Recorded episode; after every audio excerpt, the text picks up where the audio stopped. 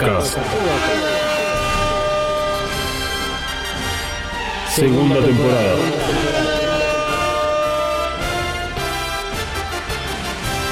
The Reveal Series. Te vuelan en pedazos. Ya no aguanto esta pena.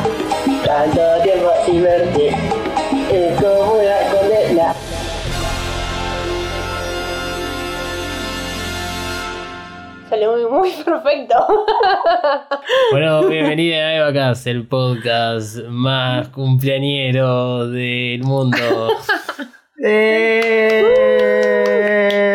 Pensaba decir el podcast más longevo, pero tres años no sé si es tan longevo. Para un yo podcast creo que es puede ser. bastante longevo para un podcast hoy en día. Hay que tener en cuenta que estuvo hibernando No más o menos nueve meses eh, Evacast. No pero- importa. Ya sabemos, eh, 2020 no existió, así que se cuenta como no, no existió ese año. Este, bueno, quienes habla es Dalmas eh, Evacas. A mi lado se encuentra Malu Evacas. Y del otro lado de la internet se encuentra Emanuel Evacas. ¿Cómo anda la mesa de Evacas? Muy bien, hoy vi que comentó en Twitter un Emanuel Flores. como una buena combinación. Sí, Me reí mucho con eso. sí, sí, sí. sí, sí. Eh, eh, Malu es Malu Flores o Mariana Flores. Claro. Este, por eso el chiste. Y Emanuel no es solamente Emma. O sí, O sí, no sí. sé, depende. Vos te puedes cambiar el nombre cuando quieras. ¿Te vas a cambiar el nombre? mientras no sea Juan Carlos. Sí, por favor. No sé si puedo volver a, repetir todo eso. Hubo, hubo mucho, mucho que hablar en el grupo de Telegram de los Evacasters eh, a raíz de Tarde Impactante el tema de, Hola Juan Carlos, ¿cómo estás? ¿Por qué? Bueno, porque vos no estás en TikTok, no estás en ningún lado, querido. Este, o sea, ayer que se cayeron todas las redes eh, del mundo habidas y por haber, no sé si te habrás enterado. Sí, sí, eso sí me enteré. Este, bueno, como, como podrán este, observar en este preciso instante, observar o escuchar, bueno, nosotros transmitimos imágenes Todo cada vez que es, hablamos. es es multisensorial. Increíble, sí. Bueno, un poco del posteo que, que se armó hoy en, en Instagram y en, en el hilo de Twitter hablaba acerca de los sentimientos y cómo transmitimos todas esas imágenes a través de la internet. Eh, bueno, cumplimos hoy tres años de, de vacas. Eh, el 5 de octubre de 2018 salió el primer episodio llamado Antes y Después. Yo lo catalogo como uno de los peores episodios que hice en la vida. Los primeros cinco episodios creo que me tienen a mí como protagonista y después fuimos integrando a Malu y a Emanuel a la mesa de vacas. Este, era para que no se asuste la gente, ¿viste? Claro. Claro. Creo que, creo que nunca declaré porque, porque está hecho así en la primera temporada. Eh, en realidad sí debe estar. eh, eh, sí, sí debe estar en el cuarto episodio. declarado por qué hasta ese momento estaba yo solo y después el resto de las personas se integraron. Pero bueno, esto es hablar de algo que pasó hace tres años. Perdí los guiones en el medio. problemas con Google Drive. Cosas que le ha pasado a muchas personas. Por suerte no fui el único nabo. así que. Fuera de eso, bueno, qué sé yo. Eh, es todo un logro estar acá. Sí, la verdad que no, no puedo creer que haya pasado tanto tiempo tan rápido y que nada, y todo es eh, increíble. Y gracias a, a todos los que vienen apoyando. Y ahora la verdad que es muy divertido ver los mensajes y todo porque hay mucha gente nueva y, y eso. Está bueno. Estoy muy nerviosa. Estoy muy emocionada. Sí, Así que voy a dejar de hablar. Sí, sí, sí, creo que esto es lo, lo negativo de todo esto. Eso por, por- por estos motivos es que no celebramos los cumpleaños. Exacto. O sea, yo estaba casi emocionándome mientras escribía el posteo de Instagram. Estaba a punto de dejarlo, decir, no voy a poner todas estas cosas. Ah, Eh, eh, pero, pero bueno, o sea, estamos muy contentos. No, Sí. no sé si se, si se nota.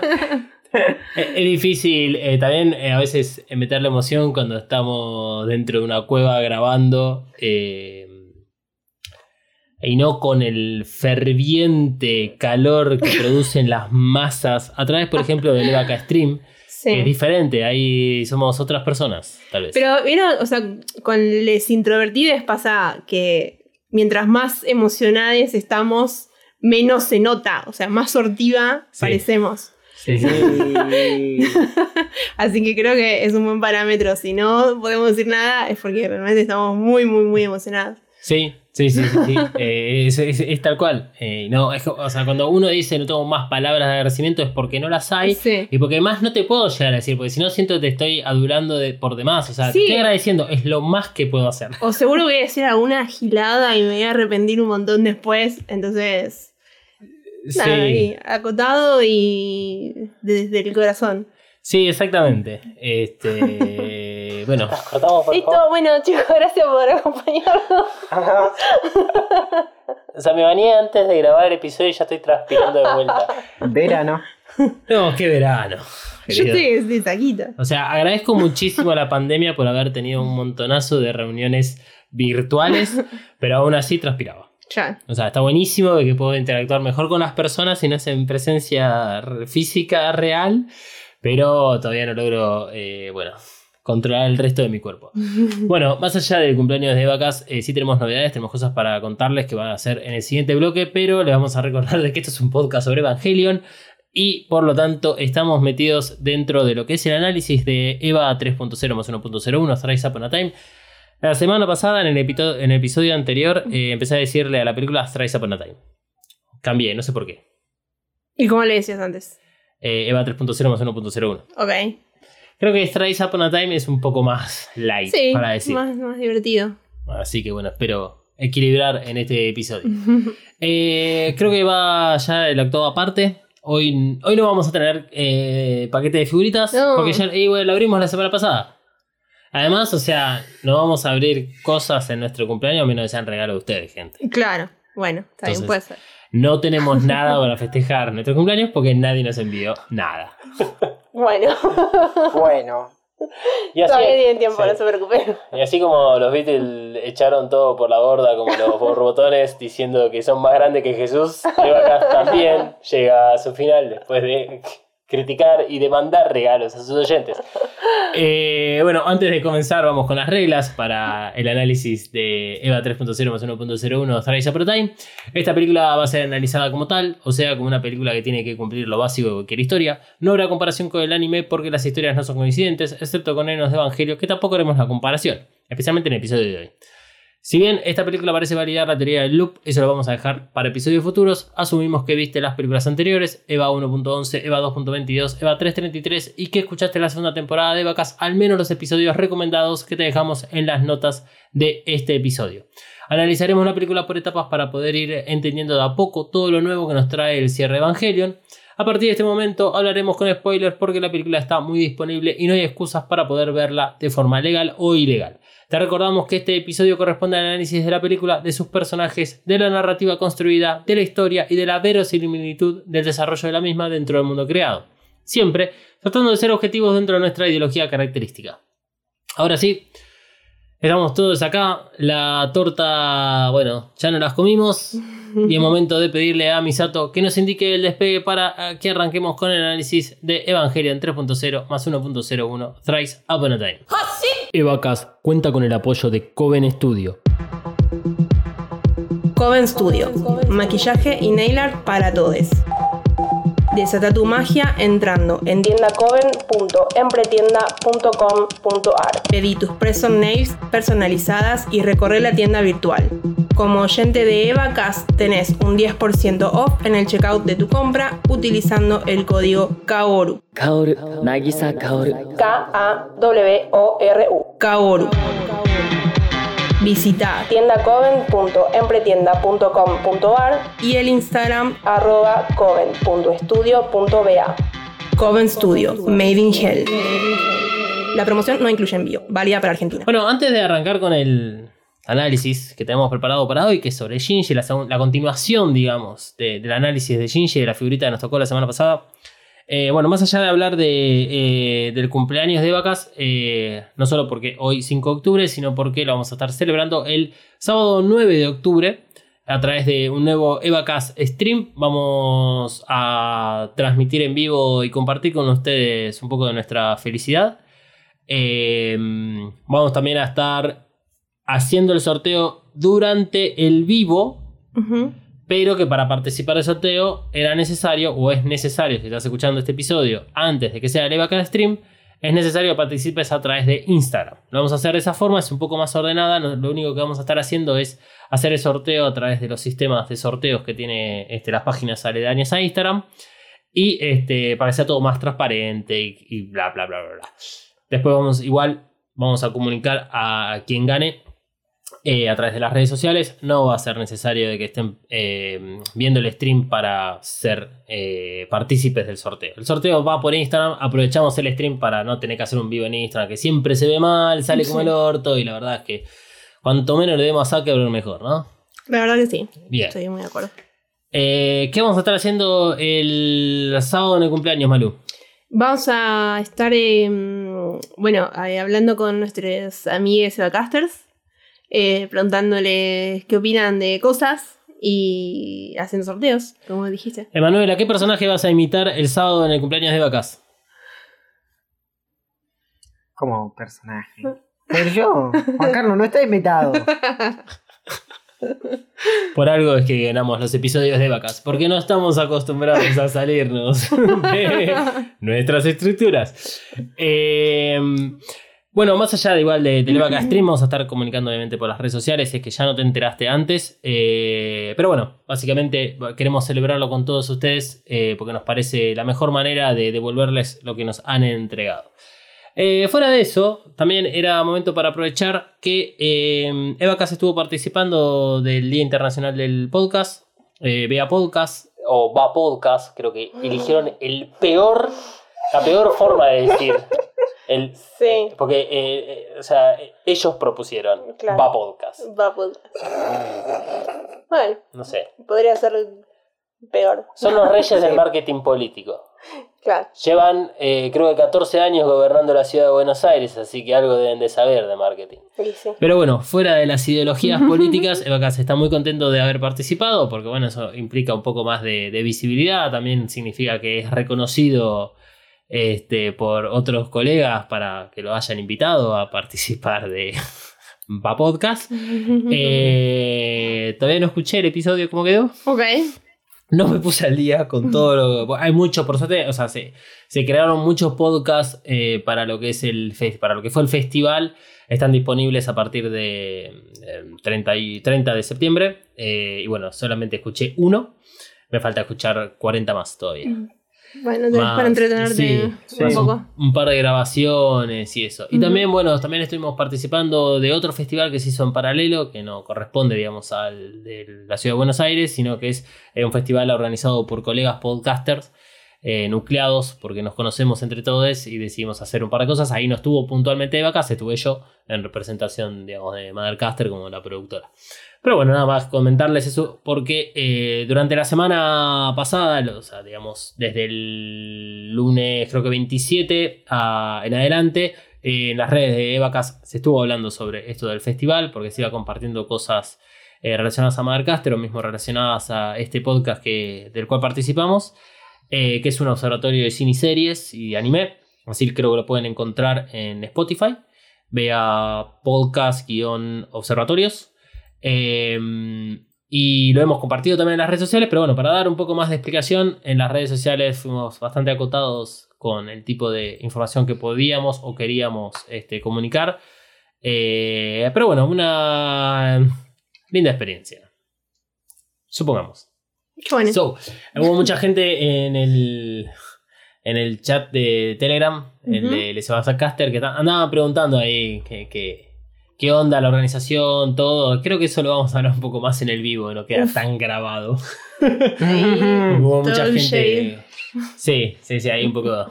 Sí, sí, sí. sí. Eh, bueno, eso. Simplemente para separar los tantos, mandarles un poco de publicidad en el medio acerca de las cosas que va haciendo de vacas. Eh, y con ganas de, bueno, de tomarnos unas vacaciones. Siempre. Siempre. La verdad que siempre. Siempre, siempre sí, porque. o sea, las vacaciones no es para, para dejar de hacer evacas. Sí, pero eh, no- no- para continuar haciendo evacas. Es para no tener eh, cinco proyectos paralelos funcionando a la vez. Claro, eso, eso tiene, tiene sentido también. Sí, sí, sí, porque uno va como cómo lo embolsa el viento. Pero bueno, eh, más allá de eso, para no hacer más larga la introducción y pasar a hablar exclusivamente de Shinji, eh, nada, agradecerles tanto por lo del tema del cumpleaños, los mensajes. Eh, ustedes saben, a cada uno, cada uno de todos ustedes que estuvieron ahí poniendo cositas lindas en las redes sociales el día del cumpleaños y que siempre están, se les agradece un montonazo, se les responde, se interactúa con ustedes. Eh, así que bueno, más allá de decirle gracias, eh, después quedará para el final de temporada ahí las menciones puntuales a todas las personas. Eh, hoy fueron muchas, así que ya es un montonazo. Sí. Este, bueno, eso. No sé si quieren agregar algo más. No, eh, muchas gracias a todos. Eh, bueno, muchas gracias a todo el mundo. Yo me acuerdo de, que cuando, de cuando este podcast era presencial, para mí, y tomando mate. ¡Ay, qué divertido eso! Sí, Es verdad. eso estaba bueno. Sí. Lo que pasa es que, bueno, era, Era otro mundo. era otro mundo, sí. Sí, era otro mundo. O, o- o sea, hoy no lo podemos repetir porque el- la distribución, digamos, del estudio casero Mm. eh, no da para una tercera persona. Eh, Claro, no, no. Sí, no. nada, nada, sí. eh, es, es todo un tema. Pero bueno, eh, por suerte la virtualidad lo ha permitido. Eh, igual creo que estamos más cómodos. O sea, Sí, es- es- es- olvídate. Sí. tiene, tiene sus, sus, sus pros y su contra, pero bueno, es como un poco más divertido, más rápido, más, más tranquilo en ese sentido. Sí, falta la parte de, no sé, pedir algo para comer y boludear. eh, que estaba bueno. Sí, Pero bueno. Pero bueno, qué sé yo. Hasta cuando tengamos ahí un auspiciante que venga a Estudio Cara diga, bueno, acá les, les- les damos muñequito de Marí, que salió uno nuevo esta semana. En el Black Suite. Sí, más. en el Black Suite blanco. Estaban promocionando esta semana. Oh. ¿Por qué? Está. Qué innecesario. O sea, el- el- el- la figurita no, no me gustó mucho, pero e- es, es como que están teniendo un parecido. ¿Viste los Funko? Que eh, hay alguna serie de Funcos que los ponen como si fuesen un diorama o le- le- les ponen unas basecitas Sí. para que vos los enganches Sí. este, y tenga aunque sea un parecido mismo. Hay algunos que, por ejemplo, creo que ahora se me viene a la cabeza los de Marvel, creo que los podés combinar, eh, las bases se pueden combinar, entonces Mm. los tenés a todos distribuidos de cierta forma. Bueno, el de Mari está eh, apoyado sobre el busto de la EVA 08. Uh, Y el, o sea, el, el busto, se ve la, la cabeza y todo, es como si fuese un busto de color eh, de, de cemento. Eso está bueno, por, pero es raro porque parece como que lo está cabalgando. ok. Pero está bueno el busto, o sea, tener así como una serie de bustos de las cebas me Sí. gustaría. Ta- sí. Sí, unos cascos. Bueno, uf. un casco para la Unos bici. buenos cascos. Sí. Sí, me estaba acordando de cuando iba Ah. al- a, la, a la primaria, entrabas al colegio y tenías el busto de Sarmiento. Claro. Hay uno al lado de la EVA 01. Sí, sí. Así, y te, lo- te lo puedes poner. Y te lo puedes poner. para esconderte de los demás. No, vos a ser el No. que está dentro del Sí. gusto de Leo. Che, sos ese tara. bueno, pasemos a la mente de Shinji, por favor. ¿Todavía no te suscribiste a Evacast? Ay, bueno, no es para tanto. Primero lo primero, redes sociales. Te tiro la primera. ¿Listo? En Twitter. Arroba evacas-pod. Atención que ahí va la otra, ¿eh? En Instagram. Arroba evacas-pod. Listo. Ahora solo te queda buscar Evacas en tu aplicación de podcast favorita y darle al botón de suscripción. Con este pequeño gesto nos ayudas un montón para seguir ofreciendo podcast de calidad. Como de costumbre, nosotros vimos Evangelion 3.0 más 1.01 Thrice Upon a Time, la versión disponible en Amazon Prime Video, y lo hicimos con idioma original y subtítulos en español. Eh, nuestro sistema es arbitrario para hablar de los personajes y lugares en cada episodio. La semana anterior nos había tocado el personaje de Shinji y elegimos hablar sobre Shinji acerca de su estadía en la villa. Pero antes de hablar sobre su estadía en la villa, tuvimos que sí o sí hablar de cómo es que Shinji llegaba a la villa. Porque algo que hemos descubierto a lo largo de todo el reveal es como que toda la parte del dentro de la cabeza de Shinji se pierde en tanto efectos, buenas imágenes, sonidos, terrible banda sonora y muchas escenas de acción. Entonces, eh, para poder comenzar a hablar sobre Shinji dentro de la villa y más que nada entender cómo es que él toma la decisión de subirse nuevamente al Bander, por ende, enfrentar a su padre o ir a enfrentar cualquier cosa que tenga en su cabeza, eh, o que eso sea lo que él quería hacer, en definitiva, eso lo vamos a descubrir. Eh, vamos a repasar de cómo llega Shinji a esta etapa, así no tienen que escuchar el episodio anterior nuevamente, especialmente si están siguiendo Eva semana a semana. Por lo tanto, esto es lo que siente Shinji y cómo él percibe todo desde EVA 1.11 hasta el momento en el cual comienza EVA 3.0 más 1.01. Shinji es obligado a pilotear a EVA 01. Shinji sufre la manipulación de su padre que lo invitó engañado a Tokio 3. Shinji no confía en su padre, pero quiere intentar tener una relación con él. Esta es la razón por la cual accede a ir a Tokio 3 y por lo tanto termina laburando en, Neo, en, en. Shinji es puesto en peligro una y otra vez al pilotar a la EVA 01. Shinji es castigado por pilotar a la EVA 01, algo que no puede evitar y que le duele hacerlo. Shinji carece de amor, no lo encuentra en su padre, no lo encuentra en Misato. Aunque Misato es la persona que más cariño le da, sigue siendo su jefa y por eso a veces lo caga a pedos. Shinji gana la confianza suficiente para aceptar su destino como piloto, pero todo se va a la mierda cuando su padre intenta matar a su amiga, o sea, Asuka, usando a Shinji como ejecutor. Shinji se revela contra Ikari, es expulsado, pero el destino lo lleva a tener que pelear una vez más. Shinji ve como todo lo que conocía ahora está destruido por la furia de Zeruel. En el mismo instante ve como Zeruel se come a Rei. Shinji salva a Rei y en el camino destruye todo, mientras Misato lo alienta a perseguir sus deseos. Shinji se despierta 14 años después convencido de que salvó a Rei. Todas las personas que conoce lo maltratan, lo odian y lo castigan por lo sucedido. A Shinji nadie le da explicaciones, solo le dicen una y otra vez que él es el culpable y que no salvó al rey. Con la cabeza hecha un rompecabezas desarmado, Shinji encuentra a Rey, que no es su rey, pero bueno, intenta convencerla de que es ella. No funciona y Shinji termina por desconfiar de Reikyu, lo cual significa que todo lo hecho fue en vano. Kaworu, quien lo trata como una persona normal y lo intenta ayudar a redimirse, le muestra las consecuencias de haber intentado salvar a Rey. El mundo está como está por su culpa suya. Toda la gente de Tokio 3 está muerta y es por su culpa. Shinji se entera que su madre, producto de un plan de Ikari, está viva o muerta dentro de la EVA 01.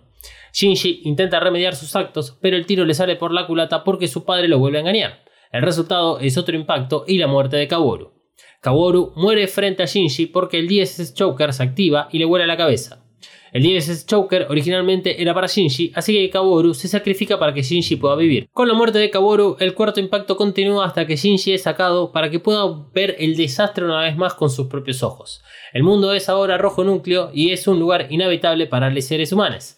Ah, y como si esto fuera poco, Shinji tiene 15 años aproximadamente, porque Shinji se entiende que tiene la misma mentalidad que al momento en el cual desaparece dentro de la base 1. Y así es como llegamos a la villa, entonces.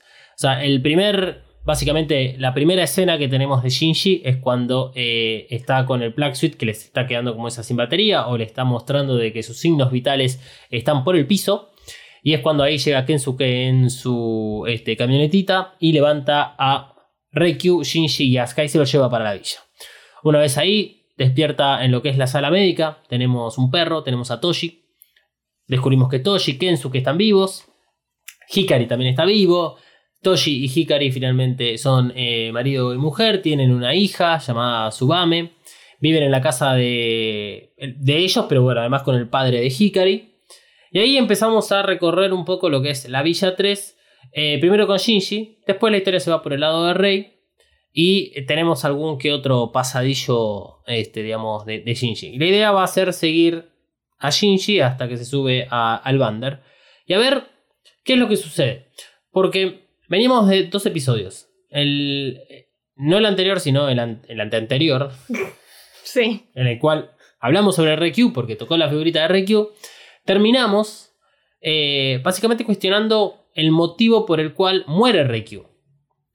Eh, teniendo en cuenta que era un personaje en el cual lo desarrollaron en toda la etapa de la villa, no estaba ligada a esa necesidad de continuar pilotando. Es como la primer piloto que puede tener realmente una alternativa distinta a la de pilotar. Y hasta incluso como que medio que lo decide, hasta que bueno, se da cuenta en un momento donde no iba a ser posible porque se iba a morir. Y eso es algo que sabía. Eh, ¿Por qué la mata, no? Y mucho de lo que se habla que lo hemos hablado también nosotros, y esto corresponde al episodio anterior, tiene que ver con el momento en el cual muere. Es en el momento en el cual está delante de Shinji, en el cual Shinji este, venía hablando con Rei. Rei es como quien lo saca un poco de ese estado eh, depresivo en el cual se encontraba. Y uno dice, bueno, claro, es lo que necesitaba Shinji para irse de la villa. Yo no lo creo de esa forma, porque Shinji ya había empleado, digamos, su, su tiempo libre fuera de su etapa como de depresión, ya lo había empleado en ir con Toshi, ir con Kensuke, conocer a Kashi Jr. y todo eso. Entonces, ¿cómo- ¿qué es lo que lo motiva realmente a Shinji? A subirse al Bander, a irse de la villa. Bueno, repasemos un poco. Creo que hay dos momentos. O sea, el, el primer momento tiene que ver toda la etapa de Shinji en ese estado depresivo. Y después está el momento en el cual sale de esa etapa y este, lo vemos un poco más activo. El primer momento, vamos a hablar del primer momento, que es el momento más crudo, más duro. Eh, me hubiese gustado que haya mucho más eh, de información dentro de lo que sucede en su cabeza. Eh, no, no, no tiene por qué ser tan todo tan explícito. Pero sí un poquito más de que esto que acabo de, de repasar acerca de lo que sucede con Shinji en EVA 1.11 hasta el comienzo de EVA 3.0 más 1.0 eh, no me queda tan claro.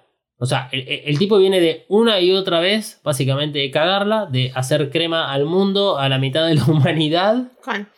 Y en parte es, sí, por sus decisiones y también por las decisiones de los demás. Y, y algo que nos plantea esta película, yo sé que estoy tocando un tema que es- se ve al final, es que todo esto fue un plan de, de Ikari. Y que hasta cierto punto, todos sus, llamemos, todos los conocidos de, de Shinji, como es Misato, Risco, Maya, to- toda, la gente de Vile, conocían estos planes de Ikari. Entonces, eh, esto deja muy mal parada o a esta película o a BA 333, donde arranca con esas miradas de odio. Hay una, hay una escena de Eva 333 que no me puedo sacar nunca de la cabeza, que es la de eh, Midori Kitakami, la chica de rosa, mirándolo a Shinji, medio de costado, una cara, una hortiva, una cara de odio, diciendo que bueno, es la única como que se mantiene en ese personaje a lo largo de Rise Upon a Time. Y bueno, es quien la apunta con, con la pistola. Eh, claramente es como que hay un, un trasfondo en su personaje que no nos es dicho, que le- realmente sufrió mucho lo sucedido en el casi tercer impacto, o en el tercer impacto. Tal vez ella, tal vez su familia, no lo sabemos, es una lástima. Eh, entonces, Gigi se despierta en, el- en lo que es la sala médica, más allá de reencontrarse con, con sus amigos, es automáticamente llevado a la casa de Toshi. Un poco lo que se ve ahí es que, bueno, tenemos gente nueva que viene a sobrevivir junto con nosotros a la Villa 3. Y como que claramente no es que hay un estado presente donde dice, sí, vení, pa, vas a tener una casa con baño, con este agua potable, tendido eléctrico todo eso. Me parece como que se van armando. Esto lo hemos hablado un poco en el episodio donde hablamos de la Villa 3. Cómo es que hay ciertas viviendas que forman parte de vagones, como vemos claramente en la librería, en la cual Reikyu va a buscar libros. Eh, vemos que hay otras que son simplemente tendidos como de chapa. O sea, como que es, si bien hay como un cierta civilización, convengamos que vienen sobreviviendo. Entonces es razonable de que a Shinji o a Reikyu lo manden a vivir junto con otros por una cuestión de espacio, de vivienda. Eh, mismo también para que no estén solos, abandonados, especialmente si es que sufrieron algún tipo de trauma y todo eso. Entonces, hasta ahí viene todo bien. El inconveniente es que, eh, bueno, a Shinji nadie lo entiende. Entonces, está bien, qué sé yo, está cansado, el pibe de Halo está ahí sumido en sus pensamientos. Tengamos una fiesta, que venga Toshi, que venga Kensuke con Sake, que venga toda la, la- banda. Y bueno, Shinji igual está ahí tirado en el piso. Sí. Y no sabes si, o sea, el chaval está en tipo en shock y no le pasa nada por la mente, o si está tipo, no sé, diciéndose cosas a sí mismo y pensando y maquinando y. o, qué es lo que le pasa. Eh, con eso es con lo que juega esta película. Con.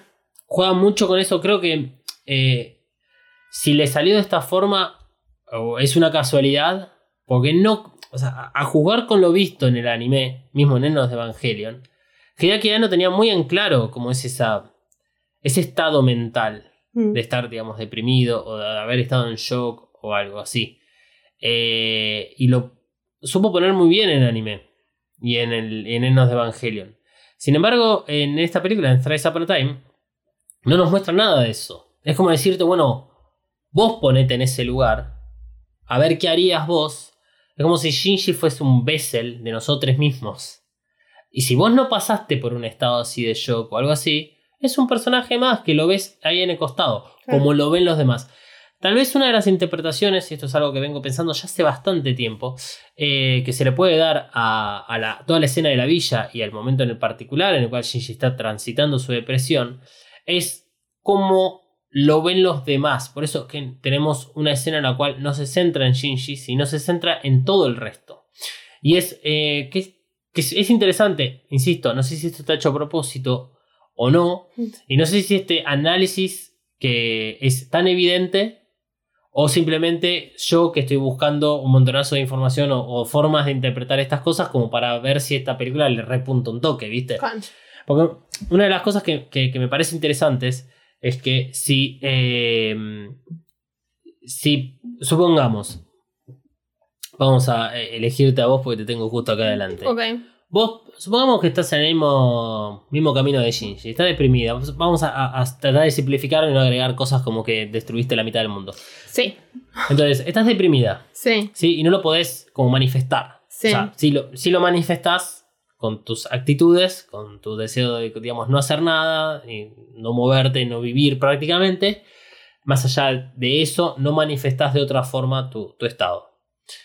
¿Cómo te va a tratar el resto de las personas? Los que están a tu alrededor. Descartemos, obviamente, vamos a decir que te van a intentar ayudar. Claro.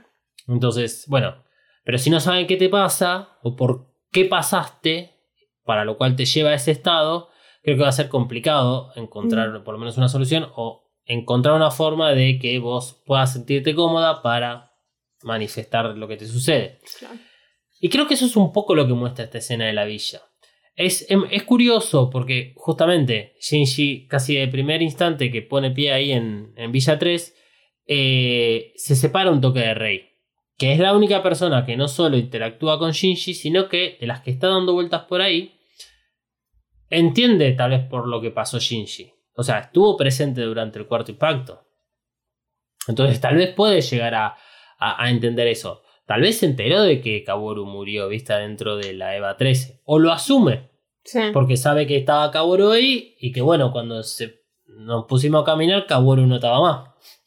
¿Viste? Sí. Entonces, eh, el hecho de que Shinji esté rodeado de todas personas que no tienen ni idea por lo que pasó, puede implicar esta situación en la cual vemos como el papá de Hikari lo re maltrata, y eso es interesante quien lo maltrata, porque es una persona grande que ha vivido otras experiencias, y si tenemos que ya simplemente imaginar algo, es como el clásico boomer, Claro, sí, viejo sin empatía alguna en su corazón. Exacto. Este, tenemos a Toshi. Toshi es un cavernícola, lo hemos dicho Sí. miles de veces. Y si bien puede ser un poco más empático o no, también Toshi en algún aspecto, y eso se lo manifiesta a Shinji como diciendo, bueno, yo también sufrí. Claro. Entonces, es, querido, es hora de te levantes. Es raro igual que si Toshi o Kensuke sufrieron tanto como dicen que sufrieron, eh, no sean más empáticos con él. O no sepan por todo lo que pasó, porque algún tipo de contacto con la gente de Vi le tienen claramente. Obviamente no lo vemos en, en la película, pero me estás diciendo de que Asuka vive con Kensuke y no le dijo nada acerca de los 14 años que pasaron en el medio. Claro, no. No, nunca se mencionó. No, bueno, también es- eh, está el factor de cómo cada persona interpreta y vive similares situaciones. Eh, hay gente que puede tipo decir, no, bueno, listo, tengo que poner las pilas y no queda otra que ir para adelante y hay gente que se queda. Así que tampoco, digamos, me, me llamaría tanto la atención eso. No, y por el contrario, eh, Kensuke, que es el- como el, el más permisivo, que dice déjenlo, ya va a encontrar, digamos, su salida, también habla como de una posición eh, del mismo. Tal vez él pasó por una complicada. Y fue cuestión de darle tiempo. Sí. Y está, o sea, está bueno que existan esas como diferentes miradas. Lo que pasa es que todo se pierde en un hermoso videoclip de Ray Q eh, laburando. Claro. Porque si efectivamente es como la mirada externa de lo que sucede en Shinji y de cómo las personas de cualquier sociedad no pueden, porque e- esta es la realidad, o sea, no pueden tratar con una persona que está mal, la cámara estaba apuntando siempre para otro lado, ¿viste? Para Sí. el lado de RQ, entonces, ¿cómo no me estás mostrando esto? Claro. Entonces, esta interpretación que yo hago, la hago porque creo que quiero encontrarla, pero no está tan ahí. Sí. Porque en, algún, en alguna forma es como que siempre se, re- se retoma lo mismo, especialmente en la última película. Como Hideaki Anno se pone dentro de lo que es Shinji. Entonces, ya vimos que eh, Evangelion, en las- la serie animada, o sea, Genesis Evangelion, es una representación de sus etapas de depresión eh, y de cómo él la transitió, cómo la logró superar y todo eso. Eh, o sea, el anime es eso. Tuvo otra etapa depresiva que coincide con parte del reveal. Y es como que quiere volver a, mostrar lo mismo. Pero no está mostrando del lado adentro, no está mostrando del lado afuera. E incluso lo vemos de esa misma manera hacia el final. La parte de la complementación es, no es tanto dentro de lo que Shinji, es más de lo que Shinji como ve su alrededor. Por eso es que interactúa con los diferentes personajes que están dentro de las Evangelions. Entonces, eh, si efectivamente Hideaki Anno se está metiendo dentro de lo que es Shinji y nos quiere hacer mostrar a todo el resto de las personas cómo a él lo trataron, que en todo caso es lo ignoraron o le dieron tiempo o no supieron cómo manejarlo, y ahí es donde aparece la figura de Mari como esa figura importante dentro de la vida de Hideaki Anno, representando a Moyoko Anno, la esposa, que lo ayudó a transitar esta última etapa depresiva. Mm. Bueno, pero en la villa no está Mari. Y es justamente en el lugar donde él, o sea, eh, donde Shinji logra romper un poco, el, eh, si queremos decirle el loop, para luego dar un paso hacia adelante y después sí tener su encuentro con Mari, con la parte de la complementación y todo eso. Entonces, nuevamente, creo que las interpretaciones se pueden dar, me parece que no son claras. Si vos querés quedarte con esto, que yo, a mí me gusta enco- haber encontrado eh, esta como interpretación, pero bueno, la mitad de, de esto que estoy diciendo es fanfiction mío, ¿viste? Claro. No, no, no, no me lo está dando la película. Así que, este, una vez que fracasa todo lo de Toshi y lo de, lo de la fiesta en la casa de Toshi, eh, Shinji es llevado por Kensuke, lejos de la sociedad, justamente, lo aísla, eh, lo lleva tal vez al peor lugar del mundo, porque está Asuka, sí. Sí. Y nuevamente, o sea, Asuka le tiene mucha bronca a Shinji, eso lo vimos en EVA 3.33. No queda tan en claro cuál es el motivo, por lo menos hasta este momento de la película. Después nos develan que eh, el motivo por el cual Asuka estaría enojada es porque Shinji no actuó. No la mató, no la salvó, no hizo nada. Clásico de Shinji. Durante lo que fue este, el ataque de Bardiel a la EVA 03. Eh, no sé si es tan justificado eso. Como decir, dale, pero, o sea, entendelo del pibe también. Vos sos piloto, vos sabés qué está pasando. Entonces no me parece tan justificada esa, esa bronca, pero lo que sabemos es que Asuka le tiene mucha bronca a Shinji. Justamente Sí. lo llevamos al lugar donde está Asuka. Eh, sí. Y no hay tampoco una confrontación entre ellos dos. No Mm. sucede ahí. Sucede después. Cuando Shinji está como más seguro de sí misma. Ahí tenemos creo que una de las escenas más criticadas eh, de la película, donde quisieron experimentar con otro tipo de animación, otro tipo de, de- de- de cámara, en la cual la cámara está puesta como en el hombro izquierdo de Shinji, un poco hacia atrás y que se mueve con los movimientos de Asuka. Horror. Me cuesta verla, creo que es un sí. logro eso, porque si lo que querían interpretar es como incomodidad, sí, no puedo Muy ver esa escena porque la verdad es que me marea. es muy abrupto, obviamente, el hecho de cómo Asuka, ahí tenemos otro personaje en la cual obviamente no es empático con Shinji y le está diciendo, yo te tengo que, a mí me dijeron que te tengo que mantener vivo, boludo. Entonces te voy a ahogar en comida. Con lo cual ahí tenemos, ya lo hablamos en el caso de Asuka, que es más el clon, es el, el personaje que ya no le importa vivir, sabe que va a morir, le chupa todo un huevo y que encima tiene que hacerse cargo de un pelotudo. Porque es, o sea, esta es la mirada de Asuka sobre Shinji. O sea, el vaca Shinji tiene que ver con esto, más allá que creo que es estúpido. Eh, la, traducción, bueno, Sí. a mí me gusta más la palabra pelotudo. Eh, no sirve de nada. En definitiva, confrontarse con Asuka porque Shinji lo que hace es escapar. Entonces empieza a tener esas largas caminatas hasta donde llega a las ruinas eh, de una de las sedes de NERV, eh, similares, cercanas a lo que es Matsushiro, es la zona. Sí. Y ahí es donde se queda básicamente meditando. Ahí tenemos, sí, tenemos un, un muy buen reflejo de lo que es Enos de Evangelion. Creo que Enos de Evangelion, aún así, no lo muestra del todo tan bien. O sea, es tan rápido lo que sucede en Enos de Evangelion que cuesta verlo. eh, que es el intento de suicidio de Shinji. El intento de suicidio de Shinji en Enos de Evangelion es al comienzo, donde tenemos una escena de él, está metido en el agua y está todo mojado. Y una frase de él que es algo así como: Ni siquiera sirvo para matarme o algo por el estilo. Es bastante obvio que Claro, suicidar, sí. Lo que pasa es que sucede muy rápido al comienzo de la película. Sí. Eh, acá sucede algo similar. No lo vemos tan eh, literal. Lo que vemos es que Reikyu le lleva provisiones de comida a Shinji. Se las deja.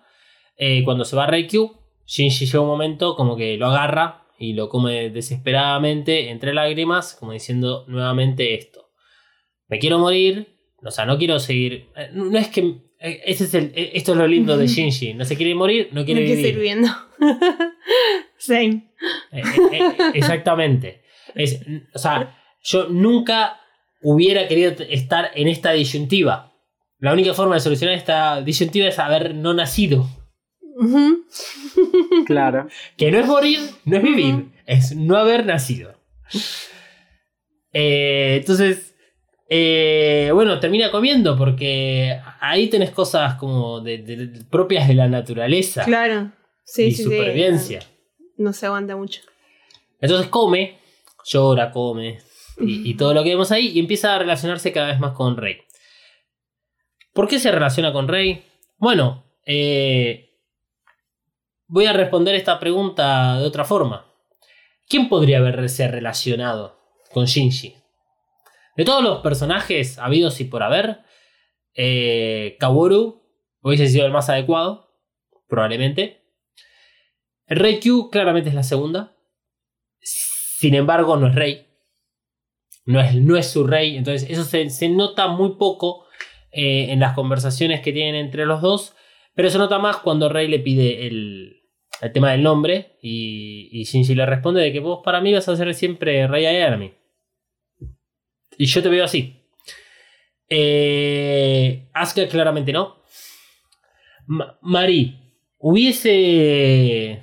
¿Hubiese logrado algo distinto? ¿Hubiese logrado sacarlo del pozo depresivo a Shinji? Y probablemente termina siendo tan insoportable que Shinji por se levanta y se va. Sí, o toma una Ahí decisión. y-. Sí, bueno, una- cualquiera de las dos opciones. Este, pero sí, no. en- igual no, no creo que haya logrado mucho No. más. Salvo arrastrarlo, no sé, algo así, tenerlo como un títere. No, y es más, creo que dentro de lo poco que sabemos del personaje de Marie y que nos muestra esta película, como que Marie sabe ciertas cosas, ¿viste? Y, y no iba a ser nunca su, su rol. Y la otra persona me queda, o sea, bueno, podemos mencionar a Kashi. No sé si, si Kashi, nunca hemos visto a Kashi, digamos, una situación tan íntima con Shinji en este tipo de sentido. La otra que tenemos es a Misato. O sea, si, si volvemos a la parte de Enos de Evangelion, eh, Misato es quien reiteradamente en Enos de Evangelion intenta motivarlo a Shinji para que viva. Por eso es que lo termina arrastrando por todo, por todo Nerv. hasta que definitivamente Misato muere para que viva Shinji.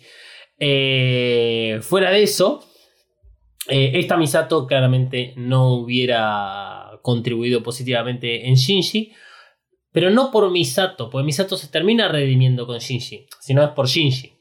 O sea, porque lo último que recuerdo de vos, querida, es este que me estabas bardeando y casi me intentaste matar con un control remoto. ¿Viste? Eso es lo último que recuerda Shinji de Misato. Entonces hubiese estado muy complicado.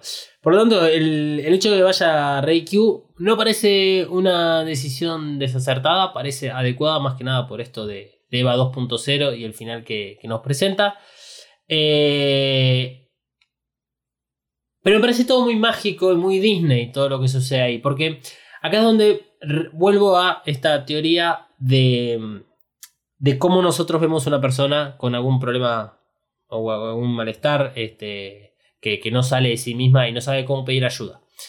Eh, el mensaje que termina dando todo esto es que más o menos, no sé si la palabra adecuada es decir curar, o, te, o, o lográs salir de ese estado, porque el tiempo así lo decida, Mm. sin ayuda, y porque tenés que saber que los demás te quieren. Sí, yo también sé que los demás me quieren. A veces este, que- que juzgo muchísimo a ver si efectivamente me quieren porque me quieren o porque no me quieren. Pero fuera de eso, eh, no es mágico. Y eso es algo que me ha molestado de esta, de esta parte. Porque lo que yo noto es que se soluciona de una forma muy... No, no digo rápida. Mágicamente se soluciona. O sea, Rey se le aparece a Shinji, ya venían de hablar un par de veces, y le dice que, que bueno, ¿por qué no, no venís allá? Total, todos te queremos. Es cierto, lo que hasta el momento lo que vio Shinji del resto de la sociedad que vive en la Villa 3 es que todos fueron amables con él. No hubo ninguno que lo haya maltratado, como si en el Bander en la película anterior. Pero cuando uno está como, digamos, con la mente nublada, para ser sutil, eh, por más de que te digan eso o que lo sepas, no es un ventilador que se lleva todas esas nubes, ¿viste? Mm. No, no es un cambio de clima. Eh, bueno, es cierto, Evangelion ha solucionado muchos sus problemas sin psicólogos, así que eh, tal vez los psicólogos murieron todos en el segundo impacto, pero en el aire quedó una magia que los cura Claro. a la gente. Por ahí. Entonces, entiendo el mensaje, pero me parece un mensaje muy simplista. Mm. Que es un poco lo que sucede a lo largo de toda la película. O sea, son todas cosas muy simples, muy obvias, muy claras, muy transparentes. Esto es lo que es. Y Shinji, curate, porque todos te queremos. Rompo en llanto y ya está. Lavé las culpas, lavé Sí. todo. Ahora me puedo poner de pie y Sí. avanzar. Claro, Es tan simple como eso. Sí, y no, la verdad que no. Y curate porque si no esta película no se termina más. Porque si no se curaba Shinji la trama nunca hubiera avanzado. Eh, y bueno, eh, es cierto. Y eh, por eso también me resulta simplista. Porque, eh, eh, o sea, es como que el tiempo lo apremia. Hasta, hasta todo ese momento eh, estuvo muy concentrado en, digamos, la parte de RQ, en medio de la falopeada de la villa hippie. Y ahora es momento de empezar a darle rienda a esta historia. Y entonces pasamos a la segunda parte. En la cual Shinji ya está parado en dos patas, como Don King, referencia a los Simpsons. Y eh, primero sale, digamos, a caminar con Kensuke, que lo lleva a, a que vea todo lo que es el mantenimiento de la villa, que es lo, necesario para que toda esa gente pueda vivir ahí.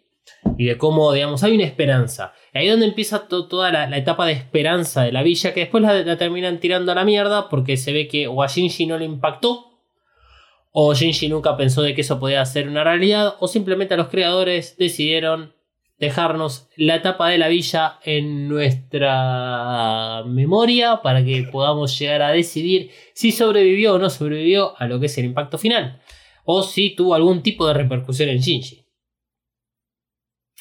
Me parece que, por ejemplo, la mm, toda la escena del acuario en EVA 2.0 está mucho más relacionada a sus decisiones para Thrice Upon a Time que la etapa de la villa.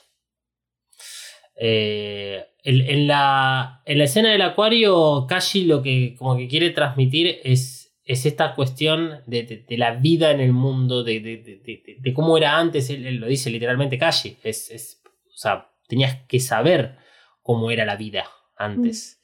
Eh, y siempre, siempre dijimos, Kashi es como que está ahí con la bola de cristal mirando el futuro y sabe que Shinji va a tomar las decisiones, por algún motivo lo sabe.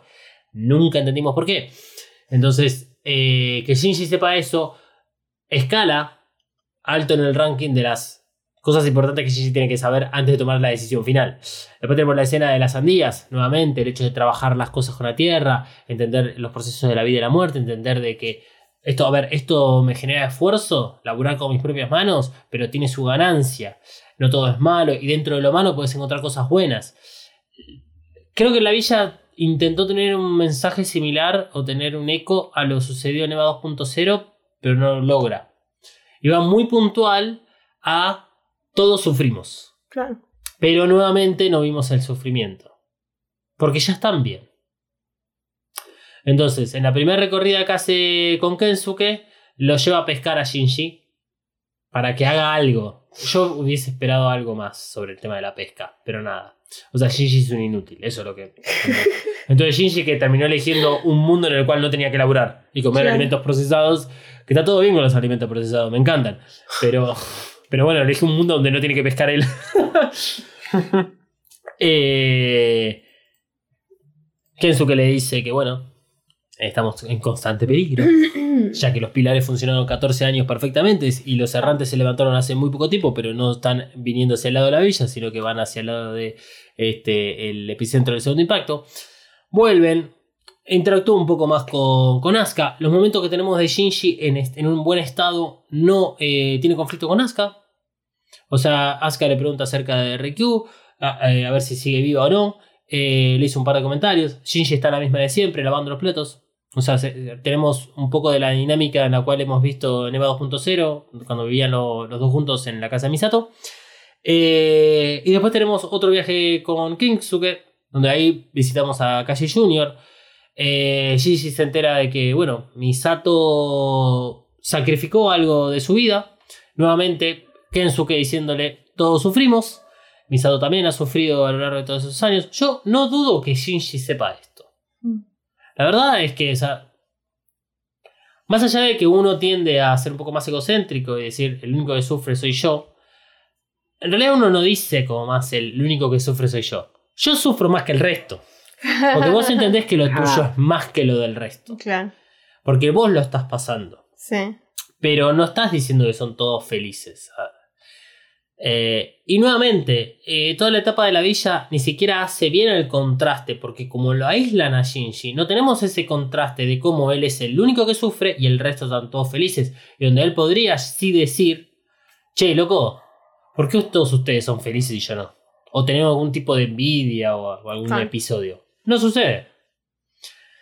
Cuestión es que después tenemos eh, otro momento de Yo también sufrí con Toshi, donde Toshi le cuenta que hizo cosas que no va a revelar nunca en la vida porque fueron brutales Sí. cuando él era chico, este, y entre ellas ser médico.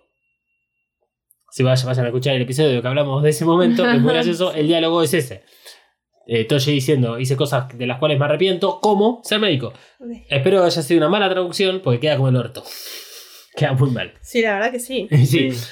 Eh, pero nuevamente, o sea, ahí tenemos a un Toshi que está laburando, que se lo lleva a, a Shinji y ese Shinji es trasladado como hoy es el, el día de llevar los hijos al trabajo. Sí. Y, y- y ¿qué? O sea, realmente, ¿qué, ¿qué pretende? O sea, Shinji nunca vio trabajar gente en la vida, que tiene que ir, no lo podían dejar solo, porque ni siquiera es que nos los plantean de una forma en la cual Shinji toma la voluntad de ir, los llevan literalmente. Hasta que, bueno, lo enganchan para ir a un funeral, que bueno, qué sé yo, no sé si tiene ganas de ir a un funeral, Y justo capaz no, pero. Pero bueno. que es el funeral del papá de Kensuke, en el cual eh, Kensuke ahí le dice, momento de comedia, momento de comedia en ese Ah. instante, o sea, yo no lo puedo creer dentro de Evangelion, o sea, yo hubiese hecho ese chiste, no lo esperaba de Evangelion, por lo tanto me gustó y no me gustó, que eh, Kensuke le dice, bueno, me, me quedaron tantas cosas por hablar con mi papá, que estaría bueno, Shinji, que vos puedas hacer las paces con tu padre. Y Asuka, creo que jugando con su jueguito diciéndole... ¿Vos sabés quién es el padre? Motherfucking Ikari, hermane. Sí. Eh, y bueno, ahí Shinji como que mira la cámara, mira por un costado y como que se queda reflexionando. Ese es el verdadero este punto en el cual Shinji toma la decisión de, ok, yo, por más de que acá pueda vivir en la villa tranquilamente, sin pilotar a la, Eva, porque no vino nadie a buscarme para que yo pueda pilotar, me lo han negado tantas veces que tal vez ni siquiera se me pasa por la cabeza de que pueda, yo pueda llegar a ser útil. Entonces podría quedarme a vivir acá. Pero hasta ese punto en el cual Kensuke le dice lo del padre, no vemos tampoco que Shinji esté como investigando o esté intrigado en vivir dentro de la villa. Solamente vemos que reflexiona ante esta situación de, bueno, ¿qué pasaría si mi papá muere?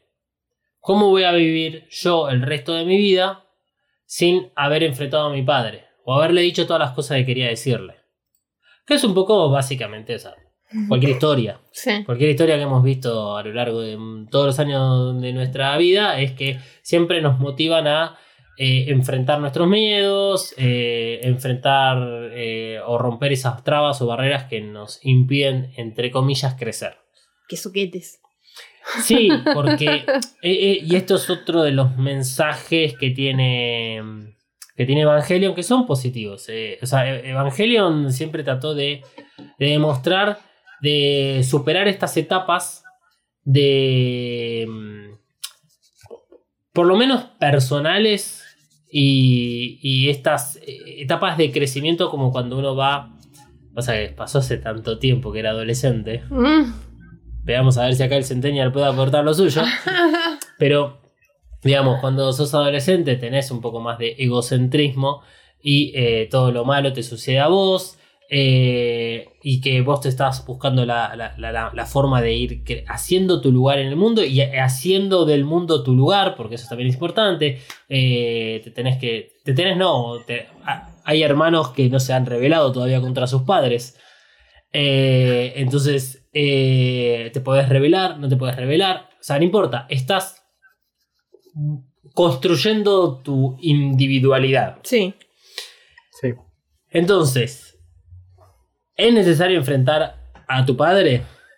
Creo que ahí depende un poco el contexto de padre, ¿sí? Si Sí. tenés un padre desaparecido como Ikari, bueno, a lo largo de los últimos años, y acá esto lo, lo puedo contar, eh, he escuchado algún que otro podcast donde hablan de estos temas eh, acerca de, por ejemplo, eh, padres que han abandonado a sus hijos y los hijos que no tienen ningún tipo de intención de encontrarlo al padre. Mm. Como decir, o sea, no- yo no le debo nada, viví toda mi vida sin, sin él, y la verdad es que no es algo que yo necesite cerrar. Porque crecí sin vos, vos nunca fuiste una figura, y si bien he sufrido la falta de, de un padre, no por el hecho de no tenerlo, sino porque la sociedad hizo que a mí me falte el padre. Claro. Yo recuerdo...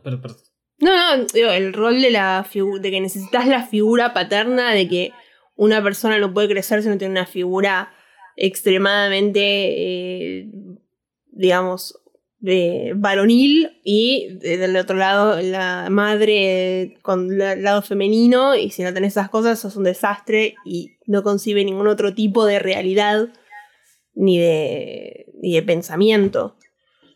Sí, digamos que el problema no es tener un padre, sino no tenerlo como la sociedad lo estereotipa. Claro, Claro. porque hay padres que la verdad que es preferible no haberlos tenido nunca y siguen ahí toda la vida.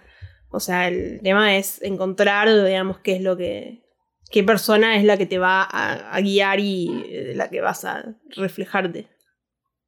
Sí, eh, sumando lo de la parte de sociedad, eh, recuerdo cuando él estaba en primaria, que se festejaba el Día del Padre y el Día de la Madre, Sí. había compañeros que no tenían o padre o no tenían madre, y que para Sí. colmo se acaban de morir hace poco. Sí, sí, o pasa eso que te dicen, hacer el dibujo de, de De tu familia. mamá, y tu- de la familia, y por qué no está tu papá, y pues, o sea, lo, lo- lo- lo he vivido con gente muy cercana.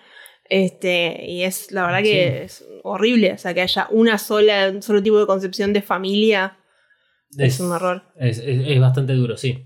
Sí, sí, sí. Eh, Imagínate los, lo- los, chicos que. Eso también es algo que. es- bueno, por lo menos en los círculos donde yo me muevo es algo que he leído también.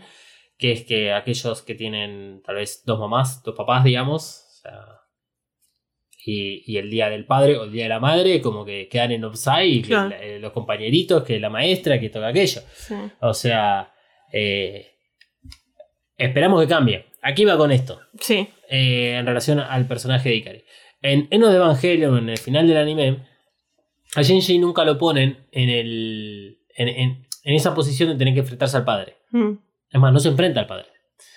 Lo que hace Shinji es, bueno, entender que él tiene que tomar una decisión, más allá de que afecta al mundo, y que la decisión que toman en Enos de Evangelion y mismo en, en el final del anime no, no son tan egoístas como si en, en Thrice Upon a Time. Eh, es una decisión que parte de él y que tiene que ver con sus vivencias y en el mundo en el cual él quiere vivir. Es nuevamente, es como superar esa barrera de lo infantil y pasar a entender cómo es que quiero ser y en qué mundo quiero vivir. En Thrice Upon a Time lo obligan a enfrentarse al padre. Lo obligan en el sentido de que él toma la decisión de ir a enfrentar al padre, pero toda la película lo lleva a eso. O sea, no- Ujú. de repente Kensuke tiene un padre que se le murió. Entonces, vos sabías que Kensuke tenía familia, o sea, en el anime nos dicen de que como todos los del grado 2A no tienen mamá, pero que sus padres en general están trabajando en Nero y por eso los pibes están solos, porque trabajan en Nero. Entonces, eh, tenemos a Kensuke, que, que es alguien mucho más independiente, que tiene todo un momento en el anime, en la parte del dilema del erizo con, con Shinji, eh, y que Shinji ahí entiende, digamos, las diferencias entre tener o no tener un padre. O sea, em- empieza a tener otra mirada como de lo mismo, pero desde otro punto de vista. En Thrice Upon a Time, eh, al papá de Kensuke lo traen de vuelta, primera vez en el- lo que es el reveal, vos sabés que tiene por el anime, nuevamente, digamos, haciendo ese, ese recordatorio, y te lo matan. Entonces, otro personaje que matan para que Shinji pueda crecer, que es, es- es estúpido narrativamente Mm. esto. Pero más allá de eso, es, o sea, es muy claro que a Shinji lo ponen en, eso, en, en esa posición. Tu papá se puede morir, o tu papá está a punto de morirse, básicamente, porque ya viene toda la etapa de la completación y todos sabemos todo lo que va a pasar, menos vos, Shinji. Entonces es el momento que tenés que aprovechar vos para ir y enfrentar a tu padre. Y la verdad es que nosotros, tres, como personas introvertidos que somos, más allá de que cada uno tenga sus niveles de, de introvertidad, este, nueva escala, eh, entendemos que hay a veces que uno no enfrenta ciertas situaciones, ya sea por comodidad, por miedo, por un montonazo de razones. Pero también eh, entendemos que no tenemos por qué enfrentar todo eso. Nuevamente, el poder de decisión de decir yo esta persona no la quiero en mi vida y vos me abandonaste, papá. Bueno, primero que nada no te voy a decir papá. Claro. Y, es- y acá es un poco lo que me choca esto, porque en- en- más allá de que Shinji desde primera instancia siempre intentó hacer las paces con su padre, a lo largo de toda la historia, no importa si es el manga, el anime o este, el reveal, a lo largo de toda la historia, Shinji se da cuenta de que el padre es un flor de hijo de puta. Mm. Y justamente el- lo- a- a- hacia donde va Shinji es alejarse de la figura paterna. Y acá Thrice Upon a Time nos obliga a este confrontamiento. ¿Qué sucede nuevamente? Sucede en esta escena completamente ficticia y armada en la cual muere el padre de un amigo de, de Shinji. Y que él puede ver el sufrimiento en el otro de la falta de su padre. Y que como vos lo tenés, tenés un sentimiento de culpa agregado que tiene que ver con que, bueno, vos tenés que hacer lo que no, no pudo hacer el otro. Me parece algo horrible. La verdad que sí. Y sí. Con eso no, no, no, no comparto esa parte. Ahora, vos querés ir a enfrentar a tu padre, andá y enfrentarlo, está todo perfecto. O sea, pero, pero no de la forma en la cual lo plantearon. Claro, andás si realmente vos lo necesitas y crees que te va a ayudar en algo, no porque te lo están exigiendo ni haciéndote sentir mal. Exacto.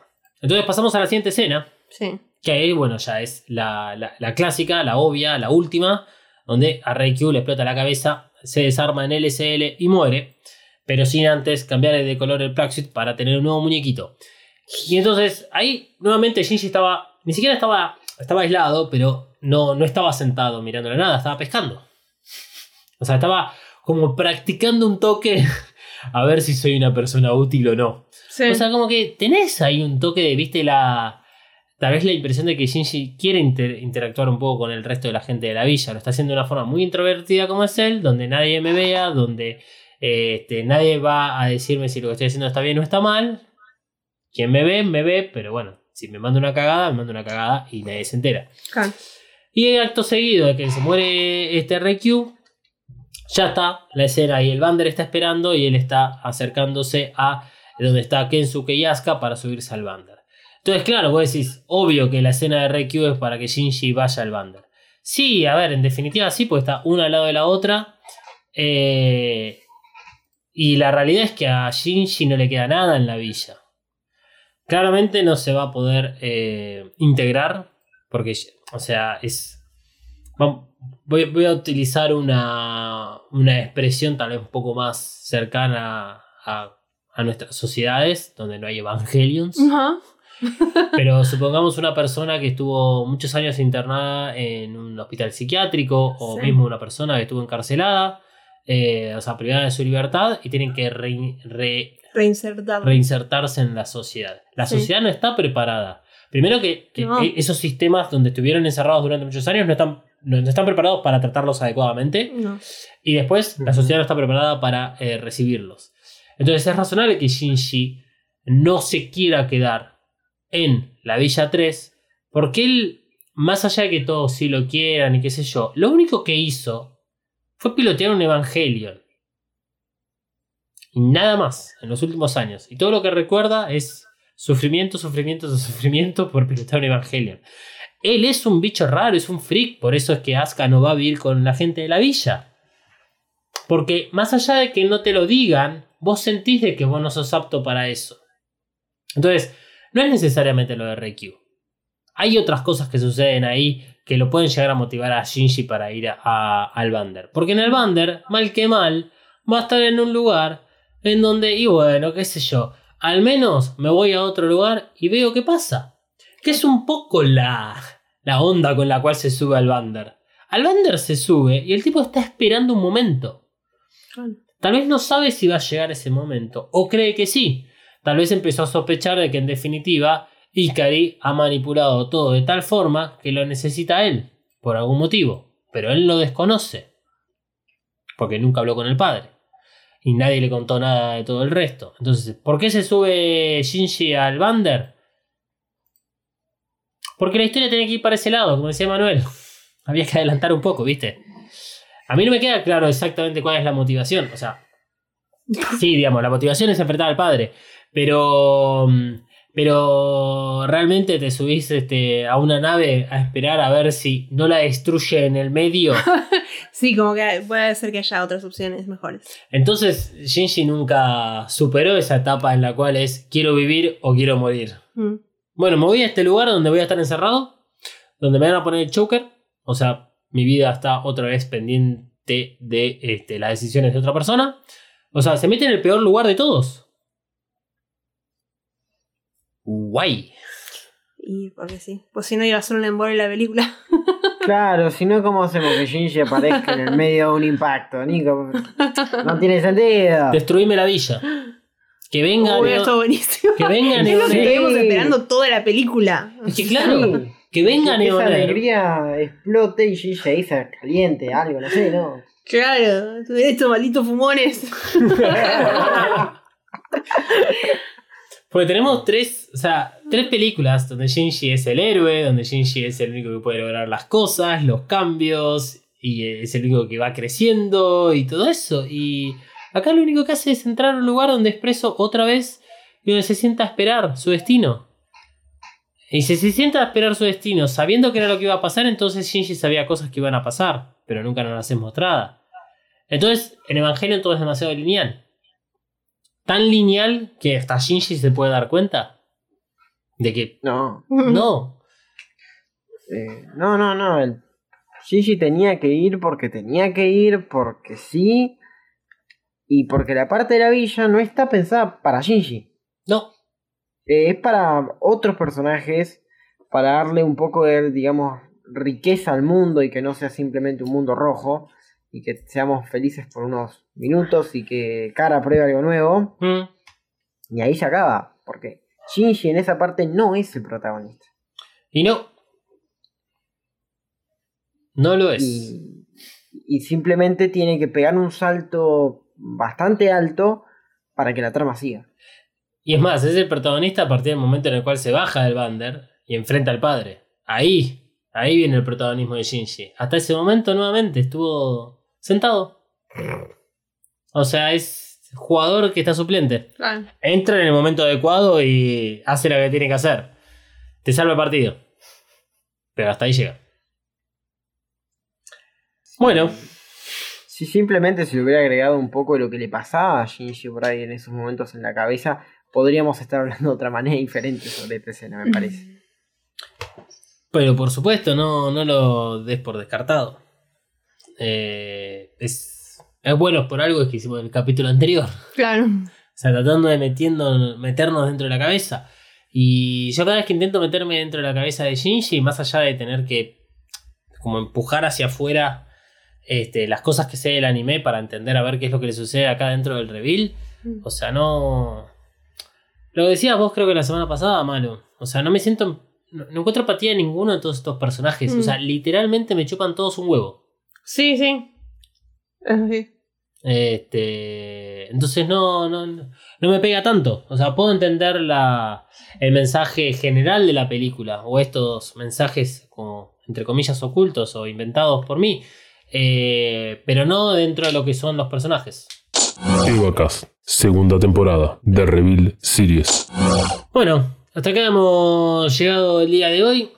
Eh, mañana sábado, si estás escuchando esto viernes 8 de octubre y si estás escuchando esto un sábado 9 de octubre, sabe que el sábado 9 de octubre a partir de más o menos las 8 de la noche vamos a estar haciéndole vacas stream como festejo de cumpleaños con sorteos y con un buen momento para que compartamos entre todos antes de que salga cada uno de joda. La idea es hacerlo tempranito para que cualquiera pueda este, salir de joda y seguir la joda. Sí, Eh, que es lo que nos importa únicamente. claramente. La joda. Sí, no irnos a dormir lo más temprano posible porque el domingo nos levantamos temprano. Exactamente. Exacto. No, no por eso. No, no, no por No, eso. no, no, no. No, no hay que levantarse a editar este, más episodios. No. Este, bueno, gente, creo que hemos hablado mucho por hoy. Eh, semana que viene sí vamos a tener paquete de figuritas. Semana que viene ya, ya nos metemos en la parte resolutiva de, de Evangelion. ¿Se vienen las vacaciones? Ah, se vienen Ah. las vacaciones de seis meses y dejamos de lado todo el análisis de EVA 3.0 más 1.01 Salisa per Time. Ah, Sí. Ah, ¿O no? ¿acaso resuelve algo? No. 3.0 más 1.0. tal vez podemos esperar a que Cara saque otra cosa. Uh, Uh, a ver si Nueve años esperando. Sí. mientras esté bien hecho yo no me quejo. Bueno, no sé. Es como en el final del primer episodio de Rick and Morty de la primera temporada. 100 años de Rick and Morty. Cuando Rick lo agarra a Morty en el piso. 100 años más de vacas. Sí. Este. Bueno. Arroba dalmas-ng en todas las redes sociales. Eh, bueno, yo soy mariana.flores.coven o coven.estudio.ba. Y arroba Kanzuraji 399. Arroba evacas-pod. eh, lo ponen eso en el buscador favorito, ya sea Google, ya sea Bing. ¿Quién usa Bing? O. DuckDuckGo. Y este, ahí pueden eh, encontrar todas las redes sociales de Evacas, la página web y el canal de YouTube, tanto como el canal de Twitch. Alguien que usa Internet Explorer usa Bing. Si no, no, no, no se puede. ¿Qué personaje de Evangelion usaría Bing? Y será hasta la semana que viene. El podcast no termina acá. Seguí a Evacast, En Instagram y Twitter. arroba Evacast-pod. Evacas cuenta con el apoyo de Coven Studio. Coven Studio. Maquillaje y nail art para todos. Desata tu magia entrando en tiendacoven.empretienda.com.ar. Pedí tus Present Nails personalizadas y recorre la tienda virtual. Como oyente de EvaCast tenés un 10% off en el checkout de tu compra utilizando el código KAORU. KAORU. Nagisa KAORU. K-A-W-O-R-U. KAORU. Visita tiendacoven.empretienda.com.ar y el Instagram arroba coven.estudio.ba. Coven Studio, Made in Hell. La promoción no incluye envío, válida para Argentina.